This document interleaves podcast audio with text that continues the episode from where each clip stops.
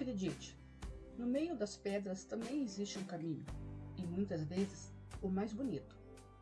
Não se iluda com caminhos largos e cheios de cores. Tudo que vem fácil, vai fácil. O caminho que tem pedras também tem belezas. Afinal, as rosas também têm espinhos.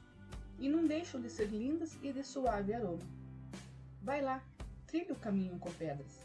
Elas lhe servirão para construir um castelo.